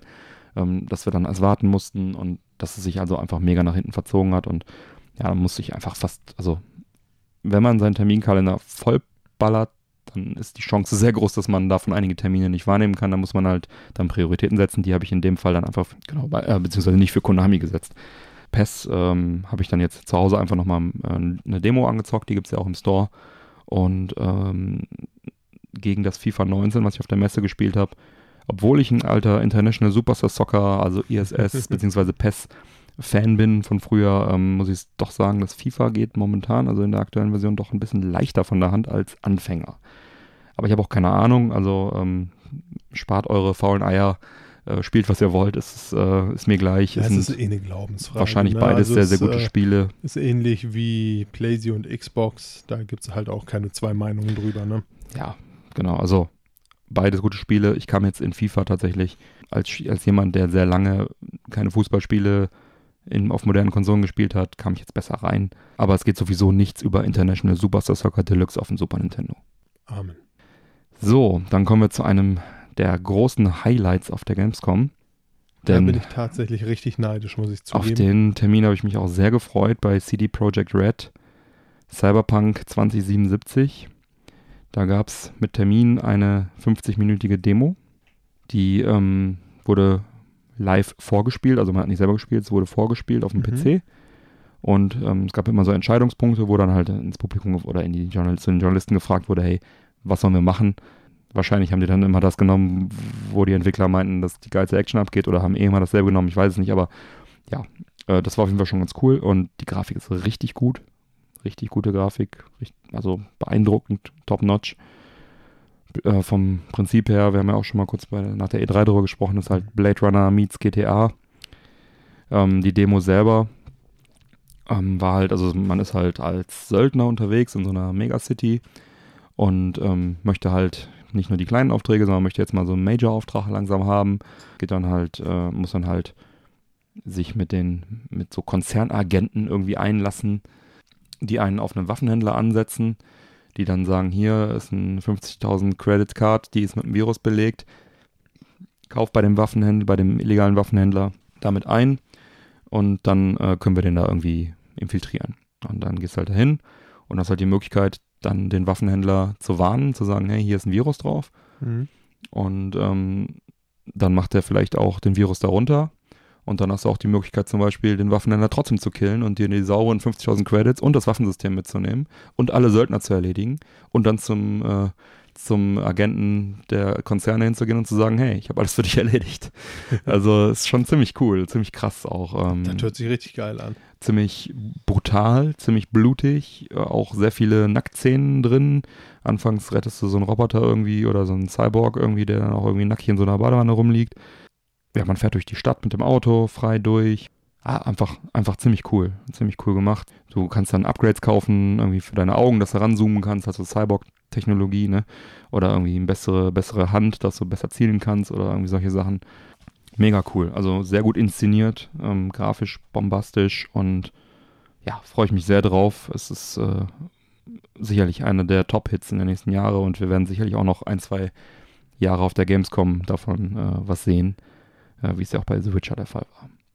Genau, wer sich ähm, von der Gamescom-Demo selber ein Bild machen äh, möchte, das ist tatsächlich jetzt gestern, äh, ist die Gamescom-Demo von äh, CD Projekt Red offiziell freigegeben worden. Das heißt, die kann sich jetzt jeder im Netz anschauen, werden wir auch verlinken. Ähm, sind wie gesagt 50 Minuten Demo-Video, aber es Die lohnt sich lohnen, ja. Tut es. Guckt es euch an. Am besten schön Kopfhörer drauf, großer Bildschirm oder Fernseher oder so. Das kann ich wirklich sehr empfehlen. Und äh, wer da, wer nach dieser Demo keinen Bock auf das Spiel hat, für den ist dann auch dieses Spiel einfach nichts. Ne? ähm, ja, ist dann einfach so. Äh, kann ich auch verstehen. Ich meine, ne? Vielleicht Thematik und so weiter und so weiter. Gab ja jetzt auch viele Leute, die gesagt haben, ja, die Ego-Perspektive äh, mögen wir nicht. Äh, wir wollen lieber Witcher, Third Person. Ähm, also diese, ich bin ja alter Fallout-Spieler und das ist ja auch ein Action-. Rollenspiel, sage ich jetzt einfach mal. Und äh, da stört es mich gar nicht, da finde ich es sogar sehr gut. Und nach dieser Demo finde ich, kann ich mir auch eigentlich gar keine Third-Person-Perspektive da mehr vorstellen. Da finde ich es also richtig gut, dass es die First-Person ist. Und ähm, ja, schaut es euch mal an. Macht euch selber ein Bild. Der ähm, Lead Cinematic Animator von CD Projekt, der das ist ein polnischer Name, Maciej Petras, hat äh, also in einem Interview jetzt auch gesagt, dass ähm, der Optimierungsprozess von Cyberpunk 2077 ähm, wohl von vornherein sehr stark betrieben wurde, dass also auf einem bestimmten PC mit bestimmten Specs optimiert wurde und die Xbox One und die PS4. Mhm. Und damit wäre ja sozusagen auch schon die Frage beantwortet, auf welchem System es erscheint, denn es hieß ja, es soll wahrscheinlich erst für die nächste Gen, ja. Next Gen kommen, vielleicht wurde gemunkelt, aber sie haben es also offiziell, naja, sie haben es nicht offiziell gesagt, aber sie haben offiziell gesagt, dass sie es auf die auf PC, Xbox One und PS4 hin optimieren. Das heißt ja, dass es auf jeden Fall mindestens für diese Generation noch kommt.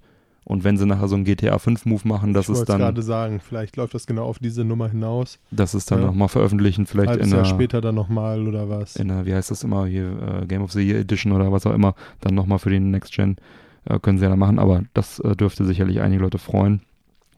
Und äh, in dem Interview sagte auch der Producer Richard Borsimowski, ähm, dass jetzt ein großer Meilenstein erreicht wäre, dass das Spiel also jetzt von Anfang bis Ende komplett durchspielbar wäre, dass halt noch viele ähm, sozusagen Platzhalter-Assets drin sind Mhm. und dass noch viele Fehler drin sind, so, aber das jetzt tatsächlich von A bis Z durchgespielt werden kann und dass man da jetzt also diesen Meilenstein erreicht hat, das ist ja auch schon mal eine, ein großer Schritt und ein entscheidender Schritt dann Richtung Fertigstellung. Absolut, ja. Ne, und das, ähm, also schon mal gute Nachrichten, dass das Spiel auf einem guten Weg ist. Ja, ich freue mich mega auf das Spiel und äh, diese Demo hat mir da also nochmal deutlich mehr Lust drauf gemacht als sämtliche E3 Vorbericht, Teaser und so weiter und so weiter. Und kann wirklich nur jedem empfehlen, sich diese Demo mal reinzuziehen. Ach ja, ich habe mir die richtige Folge ausgesucht, wo ich die ganze Zeit nur rede ähm, und meine Stimme so langsam aber sicher abkackt. naja, Ja, du warst halt deutlich aktiver auf der Gamescom, muss man fairerweise ja, aber sagen. jemand muss natürlich auch den Stall hüten und äh, die, äh, den Stand betreuen. Ne? Also äh, dafür auch vielen Dank, Mike. gerne, gerne. So, ähm, dann war ich bei Bethesda. Da gab es Fallout äh, 76, ein Filmchen zu sehen. 20-minütigen Film auf einer großen Leinwand. Da wurden dann halt die bekannten, bisher bekannten Features nochmal zusammengefasst und die mobile Werkbank vorgestellt. Bin jetzt mal gespannt, was da am 14. November auf uns zukommt. Ähm, die Tatsache, dass Spieler, die andere Spieler jagen und töten, also Mörder, äh, selber durch ein Kopfgeld, äh, welches sie aus eigener Tasche bezahlen müssen, gejagt werden, finde ich auf jeden Fall eine interessante Sache, eine schöne Gameplay-Mechanik, dass Mhm. man, dass man aus ähm, Trollen sozusagen interessanten Content äh, herstellt, wie es, äh, wie es auch so formuliert wurde. Ja, ich bin halt da immer noch sehr zwiegespalten. Kein Multiplayer-Gamer, kein Online-Gamer, sondern eher der klassische Fallout 4 Ich glaub, das wird Offline-Singleplayer-Gamer. Aber ich glaube, ich werde es mir angucken. Also Ja, lass das So machen, oder so. Björn. Dann hole ich es mir auch tatsächlich für die Xbox. Also ich werde es mir höchstwahrscheinlich anschauen. ja, dann habe ich noch bei Bethesda gespielt, angespielt Rage 2. Ego-Shooter von Avalanche Studios und ID Software. Erscheint im Frühjahr 2019 für PS4, Xbox One und PC. Ja, Rage 2 oder Rage 1 kennt man vielleicht noch, so Mad Max ähnliches Setting. Gegner können mit diversen abgefahrenen Waffen halt irgendwie angegriffen und vernichtet werden. Bumerang, der den Kopf von denen abhackt und viel, viele verschiedene äh, Wummen. Äh, und man hat auch solche, so, so wie so ein, so ein Speed-Angriff, wo man halt auf den zu hechtet mit so einem kurzen Speed-Boost und den dann irgendwie weghaut. Ja, hat viel Spaß gemacht, die Demo, ähm, da so ein paar Bösewichte wegzuballern. Ja, ist natürlich jetzt auch schwer einzuschätzen, wie das gesamte Spiel ist. Es war jetzt so typisch Ego-Shooter, ohne irgendwelche tollen Rollenspiel-Sachen davor geflanscht. Wenn man halt davor irgendwie Cyberpunk sich angeschaut hat, dann ist es natürlich irgendwie nur ein halbes Spiel, aber äh, natürlich trotzdem gutes Action-Ego-Shooter-Game. Da kann ja wirklich niemand was gegen haben. Ja, die Entwickler haben wohl auch äh, über eine Switch-Version nachgedacht, sind sich aber nicht sicher, ob das funktionieren würde, wenn sie sich dafür entscheiden würden. Doom wurde ja auf die Switch portiert. Ähm, das läuft ja mit dieser ID-Tag. Hier Rage läuft halt mit der Avalanche Engine. Ob das dann möglich wäre, das zu portieren, gibt es halt jetzt gerade irgendwie wohl Überlegungen. Waren sich selber nicht so ganz sicher. So, viel gequatscht. Sind wir jetzt schon in Richtung Retro unterwegs, nämlich ich war beim Game Outlet. GOE nennt sich das. Ähm, das ist halt ein, ein großer Distributor für Europa. Hatte ich auch in der letzten Postshow, glaube ich, schon kurz angekündigt. Die vertreiben halt alle coolen Retro-Controller und Konsolen, ähm, die es so gibt. Äh, die 8-Bit-DO-Sachen, die Retro-Bit-Sachen, vieles, vieles mehr, auch äh, Spiele, über die wir auch schon gesprochen haben, wie das R-Type und so weiter. Mhm. Und da habe ich mir einiges angeschaut. Da muss ich mal kurz meine, meine Notizen hier zur Hand nehmen. Ich habe so einen tollen Katalog bekommen. Also wie gesagt, das sind Controller und Hardware. Da habe ich also diesen Go Retro. Das ist so ein günstiger Gameboy-Verschnitt. Mhm. Ähm, Also wirklich relativ günstig verarbeitet auch. Die Knöpfe und so waren jetzt auch nicht so richtig geil. Aber soll halt, wie er sagte, halt irgendwie günstiges ähm, Ding sein, ähm, was so um die 40 Euro dann kosten wird. Ähm, soll dann, ähm, ja, hier steht jetzt 260 Klassiker enthalten. Das sind NES-Spiele in jedem Fall. Davon sind aber nur, ich habe jetzt die Zahlen nicht im Kopf, aber er sagte, es wären irgendwie, weiß ich, 30 richtig gute Spiele, NES-Spiele und viele halt so billig Puzzlespiele und sowas dann da drauf. Ähm, soll dann 10 Stunden Battery Power haben mit vier AAA-Batterien und ein nettes äh, Display drin und ja, also eher so ein Mitnahmeartikel. Mhm. Dann neu das äh, Super Retro Kate, was ähm, die Hardware wird wohl jetzt für Europa zusammen mit einem Dragonbox Shop nochmal überarbeitet. Wird dann wohl auch dort alles erhältlich sein. Der hat auch die ganzen Controller und so im Sortiment. Es gab schon mal das Retrocade, das hatte Probleme mit der Emulation. Dieses Super Retrocade soll jetzt also ganz viele Arcade-Klassiker von Data East, Irem, Capcom und so weiter beinhalten. Also Sachen wie Final Fight, Double Dragon, Burger Time, Joe and Mac, Ghouls and Ghosts, 1942 und so weiter und so weiter. 90 Klassiker. Und die sollen also optimal emuliert werden mit optimalem Bild und ähm, die Konsole selber soll auch noch ein bisschen schöner werden vom, vom Case her als die internationale Version. Und die kommt dann äh, wahrscheinlich im nächsten Jahr erst dann nach Europa und wird dann so um die 100 Euro kosten. Dann gab es halt eine ganze Reihe von richtig coolen neuen Sega-Controllern. Die haben ja die Lizenzen gekauft für die ganzen Sega-Controller. Ähm, die, also Retrobit hat die Lizenzen gekauft, hatten wir auch schon mal im Podcast und äh, GOE vertreibt die halt auch. Und dann haben die halt die Original, wirklich Original-Nachbauten von den Sega-Controllern, die sahen jetzt also auch wirklich eins zu eins aus. Er konnte mir nicht sagen, ob die die Originalformen auch benutzen dürfen, aber sie haben halt die kompletten Specs halt, sieht wirklich exakt aus wie ein Original-Controller. Und zwar haben die da ja, Sega Saturn und Mega Drive und zwar in verschiedenen äh, Versionen. Einmal dann das normale 6-Button-Pad als Classic-Controller, der auch an das alte Mega Drive und den Saturn drangeht. Dann haben sie äh, das Ganze nochmal als Bluetooth-Version. Dann haben sie ähm, diese Dongles, mit denen dann die Bluetooth-Version auch an der Original-Hardware betrieben werden kann. Die Bluetooth-Version kann natürlich auch an moderner Hardware betrieben werden. Und dann haben sie auch nochmal die Versionen mit Analogsticks oben drauf geflanscht. Also eine Bluetooth-Version, wo dann auch noch zwei Analogsticks unten dran sind, wie bei PlayStation. Okay. Und äh, also gibt es halt ganz viele verschiedene Varianten und äh, die haben sich eigentlich alle ganz gut angefühlt, außer die, wo noch die zwei Ministicks unten irgendwie dran geflanscht wurden, denn äh, da die lagen dann nicht so gut in der Hand. Er sagte mir, das wären jetzt noch Vorserienmodelle, das würde mit Sicherheit alles noch ausgebügelt. Muss ich ihm jetzt einfach mal glauben. Aber bis was ich halt jetzt da in der Hand hatte, ähm, die, die wirklich originalen Nachbau waren, die waren auch wirklich gut. Die Controller sollen irgendwas zwischen 20 und 50 Euro kosten, also kommt drauf an, mit Bluetooth, ohne Bluetooth, mit Ministicks, ohne Ministicks und so weiter. Äh, und kommen im November 2018 auf den Markt. Und ähm, Saturn und Mega Drive, wie gesagt, in im ersten Schwung und äh, Dreamcast folgt dann irgendwann im nächsten Jahr dann. Äh, was für mich besonders interessant ist, sind halt die Sega Saturn Original, die Japano-Pads Nachbau quasi. Entweder als normale Ersatzpads für den Saturn oder dann halt als Bluetooth-Variante, weil die wirklich sehr gut verarbeitet sind. Oder halt dann ähm, vielleicht mal ein Mega Drive 6-Button-Pad einfach nochmal nachzukaufen oder mit Bluetooth an der Originalkonsole dann zu betreiben. Ja, das hat mir ganz gut gefallen. Dann äh, gibt es hier noch dieses Super Retro Trio. Da gab es ja eine erste Version von, die hatte kein HDMI, war ansonsten aber ziemlich cool und jetzt gibt es schon seit einiger Zeit auch die HDMI-Variante und da kommt jetzt neu dann noch eine Bundle-Variante mit The Joe and Mac für Super Nintendo für 130 Euro im September 2018. Ja, das Super Retro Trio kann halt Super Nintendo Mega Drive und NES-Spiele abspielen, original, hat äh, so Bluetooth-Controller dabei, die jetzt nicht so geil sind, aber dann kannst du da vorne eine Klappe runtermachen und kannst die ganzen Original-Controller anstöpseln und ähm, ja, ist eine sehr gute, sehr gute Konsole, wenn man äh, nur ein so ein Ding sich hinstellen möchte. Natürlich geht nichts über die Originale. Nein. Ist ja klar. Dann, jetzt kommen wir zu meinen Lieblingen, nämlich die 8-Bit-DO-Controller.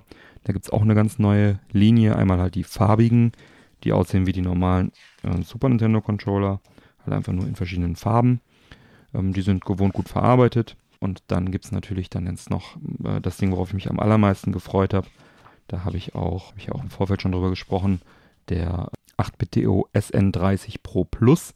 Das ist also im Prinzip so ein, sieht aus wie ein Super Nintendo Pad, aber im Design von, vom Game Boy Classic Mhm. mit zwei Analogsticks dran und noch zwei so Hörnchen dran, dass, äh, dass man ihn auch sehr gut in der Hand halten kann. Das war jetzt wirklich noch ein Prototyp, den ich da in der Hand hatte. Der war also, ähm, da waren noch nicht alle Knöpfe richtig drückbar, aber das äh, hat sich schon alles sehr gut angefühlt und das ist auf jeden Fall ein Controller, worauf ich mich freue. Also auch das, auch das äh, Digipad ist dann so geriffelt wie beim Game Boy und hat die, diese lila Farbe. Ich habe bei Instagram habe ich ein äh, Foto gepostet, das könnt ihr euch mal anschauen. Werden sicherlich auch noch unter diese Folge noch einige Fotos auch drunter packen. Genau, dann haben sie weiter im Programm äh, eher so im günstig, in einem günstigeren Line-Up die alten Retrobit-Controller, Nachbau 1 zu 1, Nachbaupads für Original, mit den Originalanschlüssen und mit USB für GameCube und N64. Da wurde mir gesagt, die sind auch recht günstig, kosten glaube ich 15, ja, ich schätze 15 bis 20 Euro. Oh, das geht ja tatsächlich. Ähm, und auch das N64-Pad habe ich mir mal ausgepackt und mal angepackt. Ähm, ist für einen Third-Party-Controller ordentlich verarbeitet. Natürlich, wenn man jetzt den Preisrahmen gehört hat, dann kann man sich ungefähr vorstellen, was einen erwartet. Aber die werden nur noch abverkauft. Also wer jetzt noch einen Nachbau GameCube oder Nachbau N64-Controller äh, zu dem günstigen Preis von 8-Bit-DO haben möchte, der sollte dann jetzt noch langsam zugreifen. Denn die werden nur noch abverkauft und dann nicht mehr nachproduziert. Dann auch sehr cool. Ähm, den, ähm, es gibt einen N64-Controller von Hori, den gab es nur in Japan. Der ist ein bisschen kleiner. Den werden sie auch neu auflegen. Mhm. Ähm, und der kommt irgendwann Ende dieses Jahres oder Anfang nächsten Jahres äh, unter dem Retrobit-Label. Wird auch ein bisschen vergrößert noch, sodass es für europäische Händler ein bisschen angenehmer ist. Ich kann auch mit dem Original-Controller nicht so gut. Ja, muss ich auch mal ein Foto, glaube ich, posten. Ist halt sehr nah an diesem Hori N64-Controller, der so, ähm, ähm, der schon vom, vom äh, der Mini-Joystick ist halt so wie beim GameCube schon auch. Und äh, das, das Layout ist einfach ein bisschen anders. Nennt sich, ja, N64-Controller, haben sie ihn hier nur genannt. Da hatten sie auch nur 3D gedruckte Modelle da, die haben äh, sich jetzt noch nicht so richtig gut angefüllt, fühlt aber, äh, wenn das Endprodukt dann gut wird, da würde ich also auch äh, dem sehr entgegenfiebern. Ja, und dann ähm, haben wir hier noch die ganzen Spiele, die sie also auch vertreiben. Das ist halt einmal die, äh, diese R-Type Collectors Edition, die haben wir auch schon mal im Podcast vorgestellt. Verkaufen sie also auch, genauso wie dieses Holy Diver für NES. Und dann haben sie halt auch diese Joint Mac-Geschichten. Dann haben sie, ähm, was jetzt auch schon länger verkauft wird, halt äh, dieses Jalico Brawler Pack, Data East Classic Collection und All-Star All Collection. Und ähm, die sind ja oft dann in der ersten Variante irgendwie durchsichtig, blau und irgendwie buntig. Und ich habe denen gesagt, Jungs, macht doch bitte mal graue Cartridges. Die Sammler möchten gerne, wenn ihr was Graue. nachproduziert, das so original wie möglich haben. Ich hoffe, dass sie sich das zu Herzen nehmen. Ja, jetzt kann natürlich hier, könnt ihr natürlich sagen, nee, wir wollen gerne Crystal Clear Neon Gelb oder sowas. Dann schreibt das bitte gerne in die Kommentare. Aber ich habe auch mit einigen Sammlern auf der Messe gesprochen und äh, wir waren uns eigentlich alle einig, dass wir es möglichst original haben möchten, wenn neue Sachen rauskommen. Ja, das war mein Besuch bei GOE, bei Game Outlet. Ähm, die Jungs haben echt ein paar sehr, sehr schöne Sachen im Programm. Da freue ich mich. Und fast alles davon wird bei Dragonbox Shop dann auch im Programm landen. Also da lohnt sich da auch vielleicht mal auf der Webseite zu schauen. So, ja, dann kommen wir jetzt endlich zum Retro-Bereich auf der Gamescom. Der war wieder in Halle 10.2 und war mit über 1600 Quadratmeter sogar noch ein bisschen größer als im letzten Jahr. Da waren es, glaube ich, knapp 1600, also ähnlich groß wie im letzten Jahr. Es waren über 50 Aussteller allein am Retro-Stand, die sich dort getummelt haben. Das hat natürlich für sehr viel Abwechslung gesorgt. Und ja, ich hatte mir die tollkühne Idee überlegt, jeden einzelnen Aussteller am Retro-Stand zu interviewen. Es war ein Kraftakt, aber ich habe es geschafft. Wie man auch an der Stimme hört. Ich habe einfach zu viel gequatscht. Hm. Ja, und sobald das Material geschnitten ist, erscheint das dann als Sonderfolge. Ja, in den Interviews erfährt man dann alle Ausführlichkeiten über alle Aussteller im Retro-Bereich. Deswegen bin ich da jetzt ein bisschen sparsam, aber ein paar Highlights möchte ich doch nennen. Also meine Highlights waren unter anderem das lange Interview, was auf der Bühne geführt wurde mit Petro Tyschenko, dem letzten Präsidenten von Commodore und später Amiga Technologies. Nicht von mir geführt worden, aber ich durfte es mitschneiden und ich darf es auch veröffentlichen. Wurde von Marco geführt von Classic Video Games. Da wird es wahrscheinlich dann dazu eine Sonderfolge dann vielleicht nochmal geben oder vielleicht packe ich das auch einfach als Bonusfolge dann irgendwie raus für alle. Dann durfte ich die zahlreichen Musiker wie Chris Hülsbeck, Tronimal, Miu und wie sie alle hießen, der Bühne mitschneiden. Ursprünglich wollte ich das an diese Folge einfach mit dranhängen, aber dann wurde das doch so viel, so lang und auch vor allem so gut, dass es dann doch eine Sonderfolge füllen wird. Das heißt, wir haben auf jeden Fall schon mal die Sonderfolge mit den ganzen Standinterviews, den Standrundgang und dann noch die Sonderfolge mit der Musik auf der Bühne. Das ist ordentlich, was wir da an Sonderfolgen ge hat sich gelohnt. Und äh, ich muss mal schauen, ob diese Interviews nicht vielleicht sogar ein Zweiteiler werden, weil ich habe, glaube ich, Rohmaterial über fünf Stunden Interviews. Ja, muss natürlich auch irgendwie, guck mal nach dem Schnitt, wie lang es ist. Muss ja alles irgendwie handhabbar bleiben. Ja, dann konnte ich ein äh, Gespräch, ein Interview führen mit dem Tolga von WWD.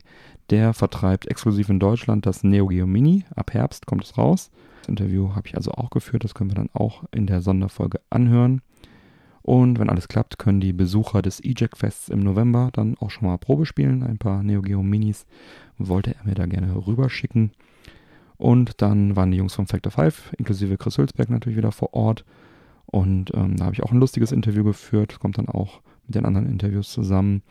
Und die Jungs hatten dort am Stand einen komplett neuen Level von Super Turrican auf einem Bartop-Automaten spielbar. Mm, okay. Wurde wohl mit den Original-Tools weitestgehend erstellt von den Original-Designern. Und da wurde dann da so ein Highscore-Contest gemacht. Wer dann die höchste Punktzahl in diesem Level hatte, konnte dann was gewinnen. Es war also sehr cool, war auch sehr gut besucht. Und sie zeigten bei sich am Stand, dass ähm, erstmals das mittlerweile angekündigte Gunlord X für die Switch, das ist ein Homebrew-Spiel, was Ähnlichkeiten zu Turrican hat, ähm, was schon für Dreamcast und äh, Neo Geo und für einige andere Sachen erschienen ist. Kommt jetzt also auch für die Switch. Das zusammen äh, in Kombination mit einem Video, was dort ab und zu gezeigt wurde von einem alten Homebrew-Spiel mit dem Titel Reborn, äh, was wohl für den PC mal kommen sollte, jetzt aber eingestellt wurde, sorgte zunächst in den ersten ein, zwei Tagen für Gerüchte, dass da irgendwie ein neues Turrican, Turrican 4 oder irgendein neues Turrican HD gezeigt würde. Mir wurde da so ein wackeliges Android-Handy-Video vor die Nase gehalten so, und äh, guck mal, das ist irgendwie, das sieht doch so aus. Und ja, es sah tatsächlich so aus, aber es war dann wohl entweder Reborn oder Gunlord X. Das konnte man auf dem Gerät nicht so gut erkennen. Aber Gunlord X ist ja auch eine feine Sache. Ja, dann Grüße an John Linneman und seinen Kollegen Alexander Battaglia von Eurogamer bzw. Digital Foundry. War sehr nett mit euch zu plaudern. Ich hoffe, dass ich vielleicht den einen oder anderen von euch dann noch auf dem E-Jack-Fest wiedersehen werde. Der John war ja letztes Jahr da. Ich glaube, ich gehe da auch dieses Jahr hin. Ja, würde mich freuen, Mike. Ich habe sogar einen Gast, den ich mitnehme. Oh, schön. Ein Stargast. Mhm. Ist ein guter. Na dann, immer her damit. Eine Sache war noch, was ich noch hinzufügen möchte, ist, es war auch cool, diese ähm, Retro-Plays heißen die Jungs, ist auch noch ein kleines Highlight gewesen. Die machen eine Community, wo man seine Sammlung digitalisieren kann und auch ein Marketplace, so Ebay-mäßig, aber mit sehr geringen Gebühren, wo man dann seine Spiele auch verkaufen kann. Steckt noch ein bisschen in den Kinderschuhen. Ich habe mir das jetzt auch mal angeschaut. Ist noch ein bisschen unkomfortabel zu benutzen, meiner Meinung nach, aber ähm, sind auf einem guten Weg. Auch sehr nette Jungs, haben uns auch dann mal ab und zu mit einem Energy Drink versorgt. Vielen Dank dafür. Kann ich auch empfehlen, da mal einen Blick zu riskieren. Haben wir auch im Interview in der Sonderfolge drin. Aber schaut doch da ruhig auch schon mal vorbei. Ja, dann auch Grüße an das Team von Tendo. Dieses Mal habe ich wenigstens zehn Minuten vor dem Community-Treffen mitbekommen. Ich äh, arbeite dran, wird besser. Früher wie ist das passiert? Bist du daran vorbeigelaufen und einmal kurz nee, stehen Ich hatte vorher einen Termin und der hat sich gezogen und wie das so ist, ne?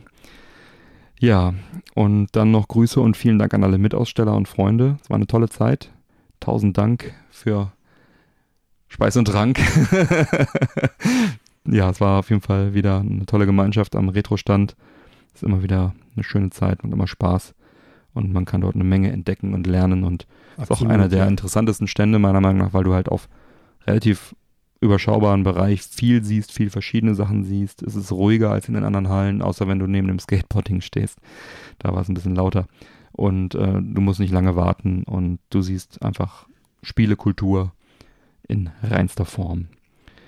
Und ja, Absolut, ja.